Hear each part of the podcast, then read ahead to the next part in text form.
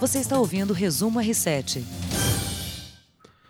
Oi, gente, tudo bem? Começando mais uma edição do podcast Resumo R7, as principais notícias do dia aqui no portal R7, notícias comentadas pelo mestre Heródoto Barbeiro. Tudo bem, Heródoto? Salve, salve, salve.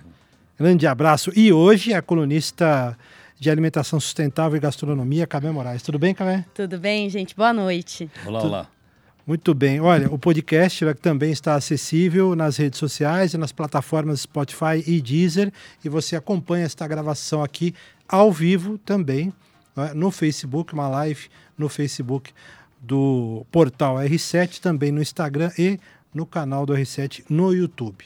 Gente, hoje sexta-feira, dia 11 de outubro de 2019.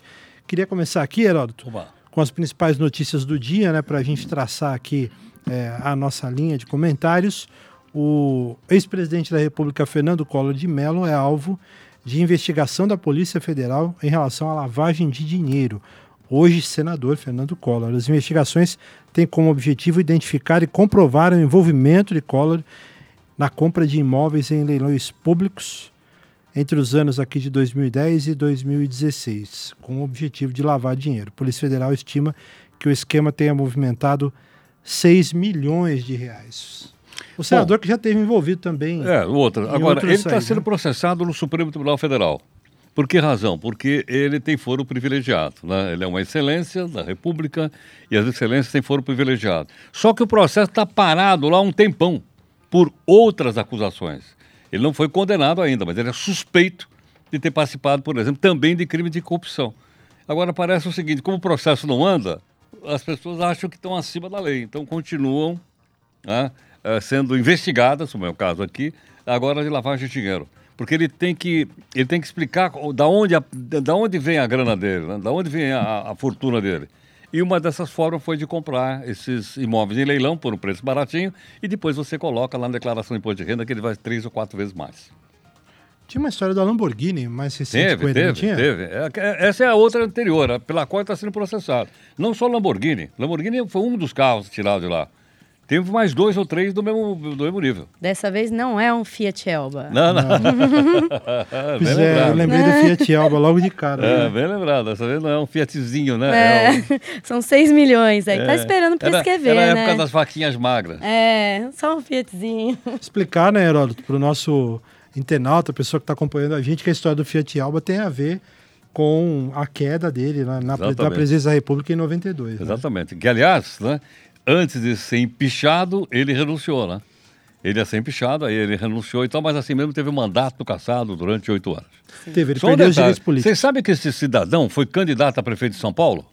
O Collor? O Collor. Pode olhar aí na, no, no mestre Google aí. Foi certo. candidato a prefeito no São Paulo. Depois que eu ele. não lembro qual eleição, mas foi. Eu, eu não lembro qual eleição, é, mas foi. Foi para prefeito de São Paulo. Foi, foi depois do. Depois do, que ele do, recuperou, do é, que ele recuperou os direitos políticos, ele foi candidato a prefeito de São Paulo. Nossa, não lembrava. É. É, deve ter sido, na, foi, imagino que no começo da década de 2000, vou dar uma pesquisada. Eu não me lembro, mas, é mas foi por aí, ele foi, foi candidato. Muito bem, Heródoto, uma notícia aqui, lembrando, todas as notícias que a gente fala aqui estão no portal R7. Desmatamento da Amazônia sobe 93% no ano até setembro, de acordo com dados do INPE. A destruição da maior floresta tropical do mundo já contabilizou 7.854 quilômetros quadrados entre janeiro e setembro deste ano. Se a gente considerar só setembro, eh, os dados mostram aqui um aumento do desmatamento de 96% em relação ao ano anterior, Heródoto. Agora, sabe onde vai estourar essa notícia? Ela vai estourar semana que vem no sínodo que está acontecendo em Roma, cujo tema é exatamente a Amazônia. Como é que o governo vai dizer, olha, não é verdade o que vocês estão dizendo, não é verdade o que vocês estão falando que a floresta está sendo derrubada? Ela, isso uh, assim, faz com que o governo fique completamente frágil nessa área ambiental. Eu gostaria de saber o que, é que o ministro tem a dizer a isso. Aí ele vai dizer, não, esse sistema é aquele DETER, aquele tal satélite, né? Da, da, da, do INPE. Mas é um dado que precisava. Não precisamos parar com isso, né? Não precisamos dar um ponto final nessa história de derrubar a Amazônia, pô. É, e o problema é que agora a gente está voltado aqui no Brasil para uma outra questão ambiental muito grave, que é o maior desastre ambiental em extensão, que é esse derramamento de petróleo na nossa costa, né? Temos aí nove estados afetados, 150, se não me engano, praias. Então a gente parou um pouquinho de falar e de prestar atenção nessa questão do, desmama, do desmama, opa, desmatamento, desmatamento. da Amazônia para falar um pouco do derramamento de, de petróleo, né? Que está bem grave também, né? Eu soube hoje que a Marinha Brasileira uh, mandou uma comunicação para 30 navios suspeitos, um deles. Aliás, ontem eu conversei com o oceanógrafo, falei com você, sim, né? Sim. Ele esteve lá. E ele explicou o seguinte: ele diz, olha. Uh, a quantidade de petróleo que foi derrubada, a gente não sabe, porque uma parte dele está no fundo do mar. Só aos poucos é que ele vai ser empurrado de novo em direção às praias. Então Me é provável que o, a, o dano seja ainda muito grande. Me parece muito petróleo para um navio só não, lavando não, tanque. Não, é outra coisa, né? Não, é nada. Aquele, os petroleiros carregam uma quantidade inacreditável de petróleo. Eu perguntei para ele isso ontem. Então ele acha que pode ser mesmo Sim. uma lavagem de casco de. Não, não, não, não. Ele acha que foi ou um acidente no. O petroleiro estava cheio, era um petroleiro velho, qualquer coisa, sofreu uma avaria e foi soltando óleo ao longo da passagem. Ou então ele afundou, ele acha que não, uh, afundar é menos provável, porque senão teria que ter uh, coisa em cima da água, flutuando, ou gente tentando se salvar. Sim. Ele acha que foi um. Como a, a Venezuela está passando por um embargo, algum petroleiro não legalizado pegou esse óleo na Venezuela para levar não se sabe para onde, e provavelmente durante o caminho sofreu uma avaria e foi soltando esse petróleo aí na, na costa brasileira. Isso. Ele falou que a distância varia entre 42 e 50 quilômetros da nossa costa. É muito perto. Vai vir tudo para a praia brasileira. E aí não seria, então, uma ação criminosa, né? Nessa teoria. Pro, é, não, essa teoria dele é que houve um acidente. Um acidente. Não foi uma coisa intencional com dolo, né? parece que não. Muito bem, eu estava procurando aqui, olha, o Collor foi candidato à Prefeitura de São Paulo na eleição de 2000. Ah, foi 2000? 2000. 2000. Ah, você vê como é que é? Puxa vida. Que foi vencida pela Marta Suplicy. Marta e Maluf no segundo turno e a Marta venceu. Venceu a Marta. É isso aí. Muito bem. Heródoto, ainda nessa questão aí do petróleo, a gente falou recentemente né, que o governo promoveu um leilão. Ontem. É, o primeiro leilão, exatamente, né, de, uma, de uma parte aí do, do pré-sal brasileiro. E a arrecadação de quase 9 bilhões é, de reais. Queria que você comentasse um pouquinho mais, para ter uma novidade aí. Né? Duas novidades. Primeiro que os é, governadores e prefeitos estão lambendo os beiços. Por quê? Porque uma parte dessa grana, como você sabe, vai ser dividida entre estados e Os royalties, né? Ah, tal, e tal, tal, e tal. O pessoal tá... Outra é o seguinte, em torno do chamado atol dos abrolhos na, na, na Bahia, nenhuma das empresas se candidatou a extrair... E tinha um, dois, dois ou três blocos, ninguém quis comprar. Por que razão? Porque hoje a pressão da opinião pública mundial está tão forte em cima desse, da questão ambiental que uma empresa, por exemplo, dessa internacional compra, acontece qualquer coisa lá, ela está frita. Sim. Então eu acho que foi legal, não é que ninguém comprou para dizer, olha, vamos tentar manter aquela área, uma área de é um atol de coral, coral é uma coisa maravilhosa, pertence ao povo brasileiro, aquilo é nosso e nós temos que nos empenhar para né, manter. Muito bem. Os Estados Unidos e China chegam a um acordo que pode dar uma trégua a guerra comercial que os dois países já enfrentam há algum tempo. Seria um alívio De nessa tá relação. Tá cheio, é? Exatamente. Seria um alívio aí nessa relação entre os países e estabeleceria bases para um acordo mais amplo entre os presidentes, o Trump americano e o Xi Jinping chinês. É, e ambos poderiam então assinar esse acordo ainda esse ano. É uma parte é, da negociação aí com países, com o país asiático concordando com algumas concessões agrícolas e os Estados Unidos fornecendo um alívio tarifário. E aí, Heraldo? Sabe não? uma coisa, uma, só uma sugestãozinha aqui para o pessoal que nos acompanha aqui. Por que será que todo, o mundo inteiro fica falando disso? Porque se houver uma encrenca maior entre eles, a economia mundial não vai crescer como deve crescer. Né? Então eles brigam e os outros pagam a conta. Então é melhor que eles não briguem. Então estamos torcendo para ver se eles se acertam para que a economia mundial possa crescer um pouco mais nesse ano. As pessoas acham que não, mas isso impacta na, na, na economia mundial, né? Não Sim. tem como, né? Qualquer declaração que chega o Trump faça, é. nossa bolsa de valor despenca, né? Que não, a gente não tem uma economia tão estabilizada ainda. E vai chegar na gente.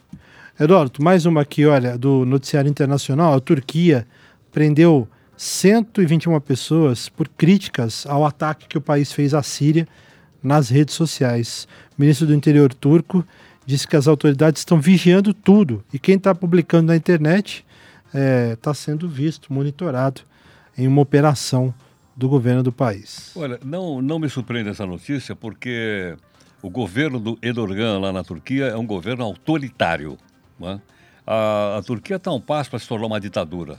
Não se tornou porque a, na última eleição a, oposição ganhou. O prefeito da cidade de Istambul, que é a cidade mais importante da, da Turquia, ele ganhou a eleição e ele é da oposição. Então a oposição está mais forte. Mas o Erdogan ganha no interior da Turquia. Né? E lá é o seguinte: lá eles prendem os jornalistas, Lá ele, o pessoal faz aquelas passeatas LGTB, ele manda descer o cacete no pessoal, não, não, não permite. Hum. Enfim, ele quer uh, puxar para o lado mais da religião, né, do que propriamente dito do Estado laico. Então não, não nos surpreende não que, que ele tenha mandado prender as pessoas que estão publicando, porque é uma guerra, né? Aí o cara tem esse, esse, esse pretexto, ó, não é guerra, é, é, é coisa de segurança nacional, então não pode publicar. Mais duas notinhas aqui rápidas de é, noticiário internacional. Daqui a pouco a gente vai falar aqui de gastronomia, as dicas para o fim de semana. Afinal, estamos numa sexta-feira. Né? Olha, primeira, o Heródoto, vou resumir aqui. Morre o primeiro astronauta a realizar a caminhada espacial, o Alexei Leonov. É, ele se tornou o 11 cosmonauta, como são chamados os astronautas em russo, e foi duas vezes condecorado com o título de herói da União Soviética. E nessa sexta também é, saiu o Nobel da Paz né, para o primeiro-ministro da Etiópia, Abiy Ahmed Ali. Duas coisinhas rápidas. No caso, por exemplo, do astronauta soviético, foi em plena época da Guerra Fria. Olha a cacetada que eles deram na cabeça dos americanos. Foi o primeiro ser humano, ele só foi, não foi o primeiro soviético, foi o primeiro ser humano, aí sair sair fora de uma cápsula espacial, numa época de competição entre, entre os dois. Né? E tem um museu lá em, em Moscou, né? Que tem também a primeira cachorrinha que foi colocada no espaço. Ah, é a Laika, não é? Laika. Laika, é. lembrava do nome tem, tem, Eles empalharam a cachorrinha, ela está lá no museu. Para quando vocês forem em Moscou, dê uma olhada lá, que é maravilhoso, muito Gente, bacana. Imagina a situação da cachorra chegando no espaço. pois é. Agora, outra coisa, em relação ao, ao, ao Prêmio Nobel. Prêmio Nobel. Você percebeu uma coisa? Vocês perceberam o seguinte? Antigamente, o último a ser divulgado era o Prêmio Nobel da Paz. Agora não é mais. O último é o Prêmio Nobel da economia, que vai ser divulgada na semana que vem. Uhum. Quer dizer, a economia ficou de tal forma importante que agora ela é o último a ser ela é a grande estrela agora, a economia. Não é mais o Nobel. Agora um detalhe também, ganhou o presidente da... Primeiro-ministro da Etiópia. Primeiro-ministro, é. perdão, da Etiópia, né, que conseguiu fazer a paz ali com a Eritreia. É muito importante isso aí. Agora, ao longo do ano, as pessoas ficam apresentando o candidato. O Raoni foi candidato a prêmio Nobel, o Lula foi candidato a prêmio Nobel. Não sei mais quem foi candidato, sei lá. Ao prêmio Nobel Tereza. da Paz? Hã? É, da Paz também? É, também. Mas não tem isso, não tem indicação. Não adianta chegar na academia sueca e dizer, olha, eu quero indicar o meu amigo. Aí não, não tem isso. Senão vai todo mundo, vou também. Eles fazem, eles fazem indicação, né? É, lógico. Aí é uma surpresa como essa que aconteceu aí. Muito bom. Camé, queria que a gente falasse agora é, dessa lista aí, eu tô curioso para saber, né? Dessa lista dos 50 melhores restaurantes da América Latina. Isso, essa lista foi divulgada ontem à noite, né? 50 melhores restaurantes na América Latina. Nós temos nove, os brasileiros são nove, né? O brasileiro melhor colocado nessa lista de 50 é a Casa do Porco, que ela fica aqui em São Paulo, do chefe Jefferson Rueda.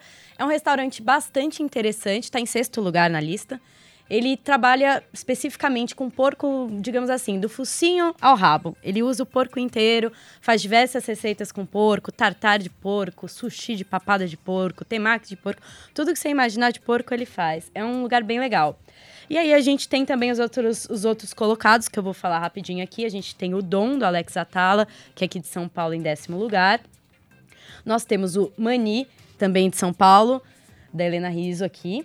Temos o OTEC do Rio de Janeiro, o Lazai do Rio de Janeiro, o Olamp em 35º do Rio de Janeiro. Temos um novato em 40 lugar, que é o Evai, aqui de São Paulo, chefe Luiz Felipe.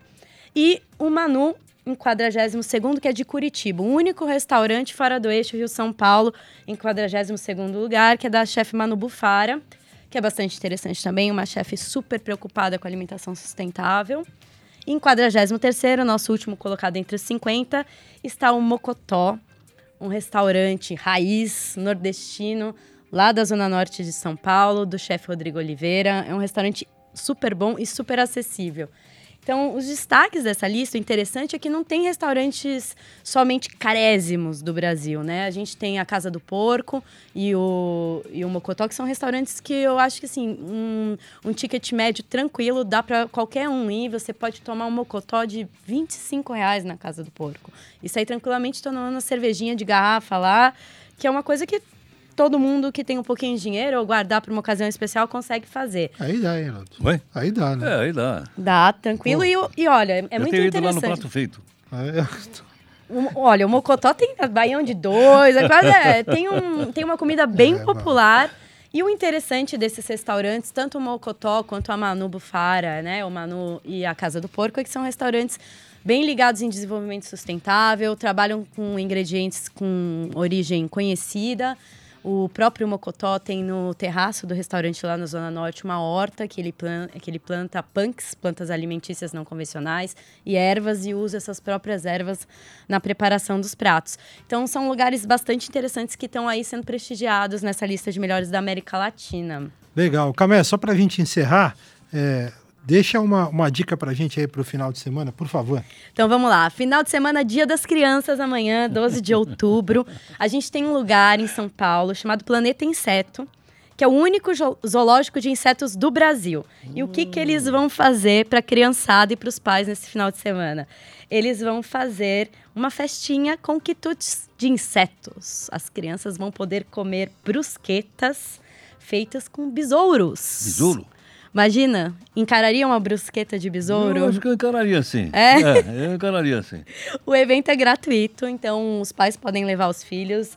É na Vila Mariana, na rua Dante Pazanese, número 64, e vai das 10 da manhã às 2 da tarde no Planeta Inseto. Legal, é a rua do Instituto Coração, legal. Isso. Obrigado, viu, Camé, pela participação. Obrigada a vocês.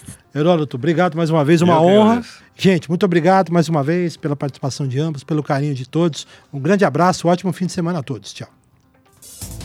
Você ouviu Resumo R7.